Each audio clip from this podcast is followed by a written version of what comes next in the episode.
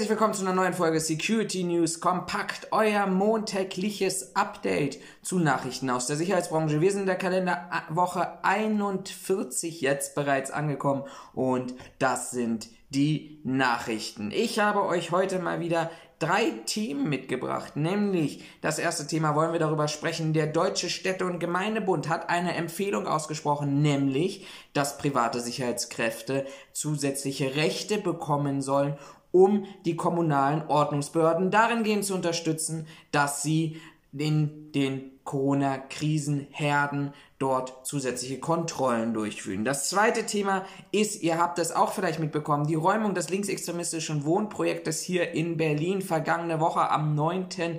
Oktober und die Fragestellung, wie sichert eigentlich der Eigentümer sein Eigentum, sein geräumtes Eigentum für ähm, den Fall der Fälle, dass es erneut besetzt werden soll. Ja, und ihr werdet es ahnen, er hat einen privaten Sicherheitsdienst eingesetzt und dieser private Sicherheitsdienst hat richtig Scheiße gebaut, wenn ich das mal so direkt auf gut Deutsch sagen darf. Drittes Thema. Einzelfälle in Berlin. Erneut gab es eine rechtsextremistische Chatgruppe in Berlin und dies zwar diesmal unter Studierenden und wir stellen uns die Frage, was wollen denn jetzt eigentlich die Innenminister dagegen tun? Das die spannenden vier Themen starten wir mit dem ersten Thema. Ja, der Deutsche Städte- und Gemeindebund hat ähm, im Rahmen zur Kontrolle der Corona-Auflagen empfohlen, private Sicherheitskräfte mit mehr Rechten auszustatten, sodass sie praktisch die Kontrollen der kommunalen Ordnungsbehörden unterstützen können. Eine Maßnahme ähm, soll sein, dass zertifizierte Sicherheitsdienstleister, wie auch immer man zertifizierte Sicherheitsdienstleister beschreiben, benennen und vor allem welches, über welches Zertifikat wir an dieser Stelle überhaupt reden, das sei alles mal erstmal dahingestellt. Aber man möchte die mit ähm, hoheitlichen Aufgaben beleihen. Das Konstrukt kennen wir allesamt aus dem Bereich der Luftsicherheit, wo die Bundespolizei die privaten Sicherheitskräfte mit hoheitlichen Aufgaben beleidigt. Ganz viel haben wir ja schon darüber gesprochen, dass es ja gerade ganz, ganz viele Grauzonen gibt, in denen private Sicherheitskräfte unterwegs sind und in diesen Grauzonen ähm, agieren und handeln. Die Beleihung wäre ein ganz gutes Konstrukt. Meiner persönlichen Meinung nach wird das nicht kommen. Warum wird das nicht kommen? Weil die Beleihung ja keine Erfindung jetzt aus Corona-Zeiten ist. Diese Beleihung haben wir schon seit zig Jahrzehnten als Möglichkeit privaten Privatpersonen, Privatunternehmen hoheitliche Aufgabe in Teilen zu übertragen. Da muss man tatsächlich schon mal wirklich die Frage stellen, warum ist das bisher nicht erfolgt? Und die Antwort an dieser Stelle kann tatsächlich nur sein, dass man möglicherweise dieses Konstrukt gar nicht haben möchte, weil es viel, viel, viel komfortabler ist, im Grauzonenbereich unterwegs zu sein, seinen Haus- und Hofsicherheitsdienst zu beauftragen, dass dieser praktisch zusätzliche Aufgaben übernimmt. Wir erleben das ja gerade in Potsdam. Ich glaube, darüber haben wir schon sehr, sehr ausführlich an der einen oder anderen Stelle gesprochen Nämlich mit der Fragestellung in Potsdam gab es hier tatsächlich einen Verstoß gegen hoheitliche Aufgaben. Ihr erinnert euch, fragt den Staat, die Bürgerinitiative, die klagt gerade vorm Verwaltungsgericht gegen die Stadt Potsdam mit der Zielstellung, die Verträge, die zwischen Stadt und Sicherheitsdienst abgeschlossen wurden, dass diese offengelegt werden, um eben draus zu finden, wurden hier ähm, im Grauzonenbereich private Sicherheitskräfte mit hoheitlichen Aufgaben versehen. Wir haben sehr, sehr ausführlich und sehr detailliert ja schon mal in der ein oder anderen Podcast-Folge, die ihr natürlich auf YouTube oder Spotify nachhören könnt, drüber gesprochen. Ja, meine persönliche Vermutung ist, gehe ich in die Beleihung hinein, dann bin ich ja in einem ganz anderen Rechtskonstrukt. In diesem Rechtskonstrukt habe ich ja viel mehr Kontroll- und Nachverfolgungsaufgaben und dann wird das ja praktisch zu einem Politikum. Das heißt, wenn diese Sicherheitsdienste, wie auch immer sie zertifiziert sein mögen, zu Fehlern oder zu Unmut innerhalb der Bevölkerung führen, dann ist das ein politisches Thema, was ja auch wieder die Opposition aufgreifen kann, so dass ich mich ja hier in einer Erklärungsnot befinde und gleichzeitig eine Kontrollfunktion habe, weil es spart ja vielleicht in der operativen Personal ein. aber es muss ja Personal aufgebaut werden, um diese Beleihung nachvollziehbar zu machen, durchzuführen und gleichzeitig auch zu überwachen, so dass es da nicht zu einem eigenständigen Privat im Staat kommen wird. Ähm, sechs Monate ohne Beleihung ausgegangen und nichtsdestotrotz private Sicherheitskräfte tun das ja schon in den Kommunen. Meine persönliche Meinung ist das, dass der Deutsche Städte- und Gemeindebund hier tatsächlich versucht, eine Lösung zu finden, die wir aber nicht bekommen. Gleichzeitig muss man dazu sagen, kritisierte Verdi derzeit ähm, in der ähm, aktuellen Taz nämlich auch diese äh, die Idee, der Kommunen hier dieses Beleihungsprinzip durchzuführen. Verdi sagt ganz klar, wir brauchen eine Trennung zwischen Staat und Privat und bloß weil es beim Staat fehlt, jetzt Private einzusetzen, das öffnet Tür und Tor für zukünftige Konstrukte, sodass wir irgendwann vielleicht tatsächlich mehr Privat im Staat haben, halte ich persönlich für ein ganz, ganz gefährliches Konstrukt.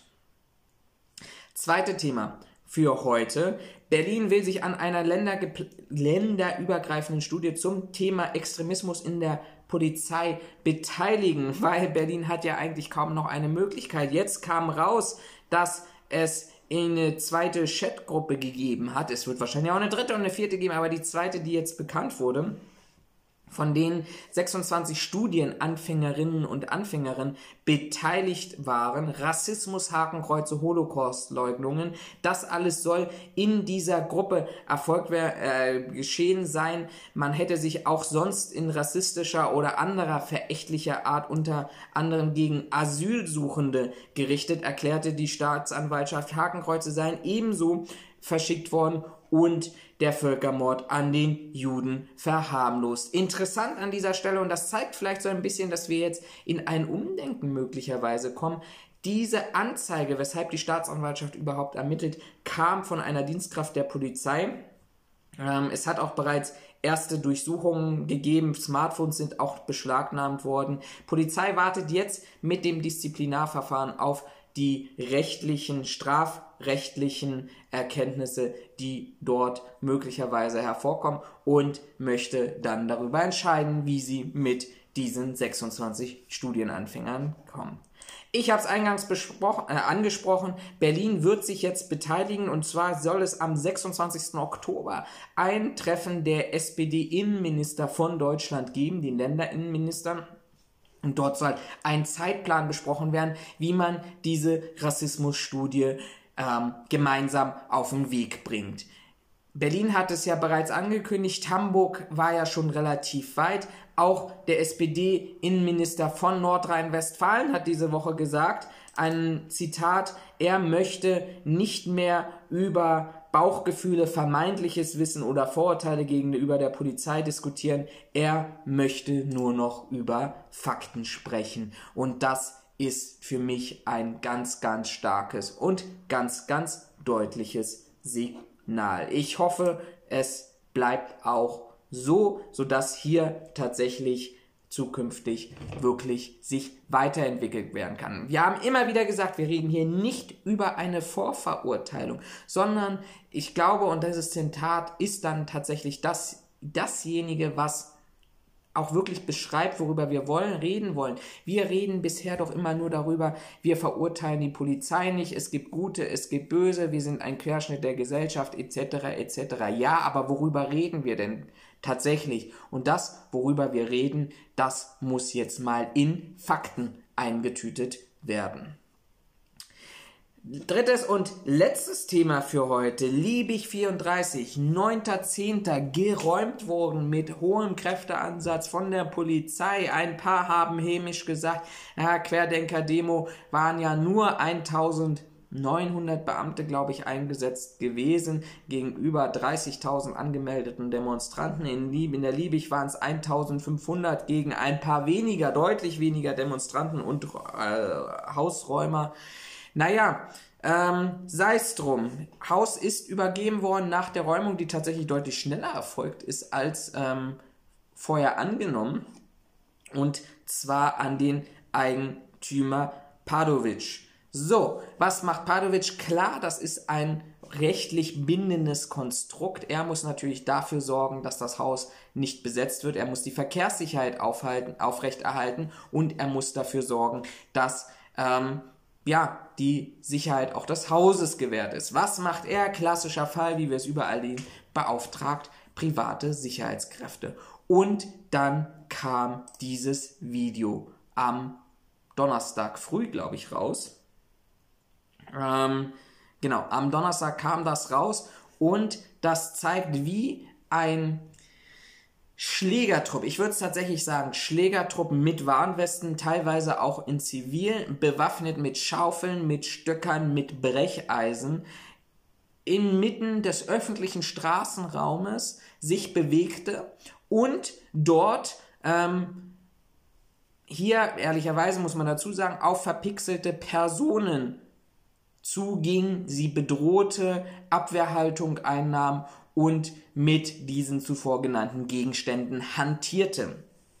Ja, alles im öffentlichen Straßenraum. Was war offensichtlich passiert gewesen? Nach Angaben der Polizei und du weißt, dass du als Sicherheitsdienst richtig Scheiße gebaut hat, wenn die linksextremistische Webseite Indie Media die Angaben der Polizei bestätigt, mehr oder weniger übereinstimmend ähm, dazu berichtet dann hast du wirklich Scheiße gebaut, weil ihr wisst ja, Polizei und Linksextremisten sind nicht selten einer Meinung. Aber sei es dahingestellt, die Polizei soll am Montag, äh, nach Angaben der Polizei, soll am Montagabend gegen 22.15 Uhr eine unbekannte weibliche Person vor diesem Haus, und ihr wisst alle, das ist ja so ein Mahnmal in Berlin, eine Kerze im Umfeld ähm, aufgestellt haben. Diese privaten Sicherheitskräfte, dieser Schlägertrupp, hatte nichts Besseres zu tun, als auf diese Person zuzugehen und die Kerze auszutreten. Daraus kam es, darauf kam es zu einem Streit, ähm,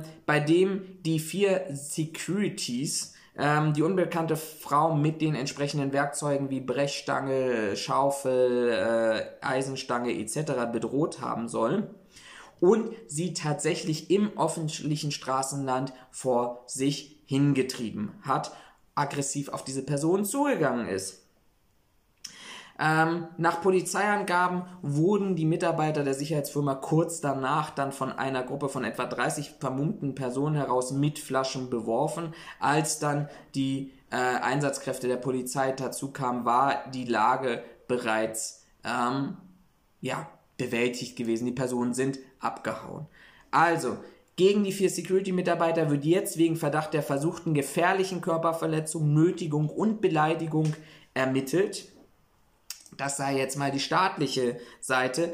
Aber viel gefährlicher aus meiner Sicht an dieser Stelle für diese Personen, die sich absolut überhaupt nicht rechtlich korrekt und im Sinne unserer Werte der Sicherheitsbranche verhalten haben, ähm, mit Gesichtern auf in die Media gesucht. Es soll Racheaktionen geben. Es gibt Demonstrationen in Berlin gegen die oder für die Vertreibung der Security-Mitarbeiter aus dem Kiez heraus. Ähm, ja, ich glaube, hier haben, wie viel waren es am Ende? Ich glaube, vier waren es, vier ähm, Personen waren es, genau, vier. Ähm, hier haben vier Personen dafür gesorgt, dass Berlin nicht zur Ruhe kommt. So ein Schwachsinn. Es zeigt mir aber auch wieder mal, wie wichtig gutes, rechtssicheres, handlungssicheres Umgehen ist. Wie wichtig es ist, dass ich als Auftraggeber klar und eindeutig meinen Mitarbeitern und meinen, also als Auftraggeber natürlich meinem Auftragnehmer, aber der seinen Kunden mitteilt, was denn eigentlich der Auftrag ist. Und Entschuldigung, es war doch vorhersehbar gewesen, dass es zu weiteren Protesten um die Liebig 34 kommt. Da sage ich doch meinen Sicherheitskräften nicht, handelt dort proaktiv, sondern das Wichtigste ist, habt euer Handy in der Hand und sobald sich da was bewegt, egal wie, ruft ihr die Polizei an. So blöd kann man gar nicht sein. Und ich sage jetzt mal das ganz direkt, diese Blödheit hat dafür geführt, das wird dazu führen, dass Berlin in den kommenden Tagen nicht zur Ruhe kommt und an der einen oder anderen Stelle weiter brennt. So ein Schwachsinn brauchen wir nicht in unserer Branche, solche Vollidioten. Ja, heute entlasse ich euch mal in die neue Woche mit tatsächlich ja, wie soll ich sagen, ähm, meiner Wut, ich glaube, letzte Woche habe ich euch auch mit meiner Wut entlassen, aber es ändert sich ja nichts, es verbessert sich ja nichts und wenn wir tagtäglich über die gleichen Vollidioten hören, dann ähm, kann man es nicht anders sagen, als wirklich, dass man hier stocksauer an dieser Stelle ist. Wenn euch dieses Video gefallen hat und ihr mehr davon sehen wollt, dann abonniert uns doch dort, wo ihr uns gerade gehört habt. Und das kann Spotify, Apple Podcast, YouTube, Instagram oder sonst wo sein. Haltet euch da auf den Laufenden und bekommt euer montägliches Update. Das war's an dieser Stelle für mich. Wir hören uns in sieben Tagen wieder. Bis dahin bleibt gesund und sicher und vor allem bitte baut keine Scheiße. Bis dahin macht's gut, euer Florian.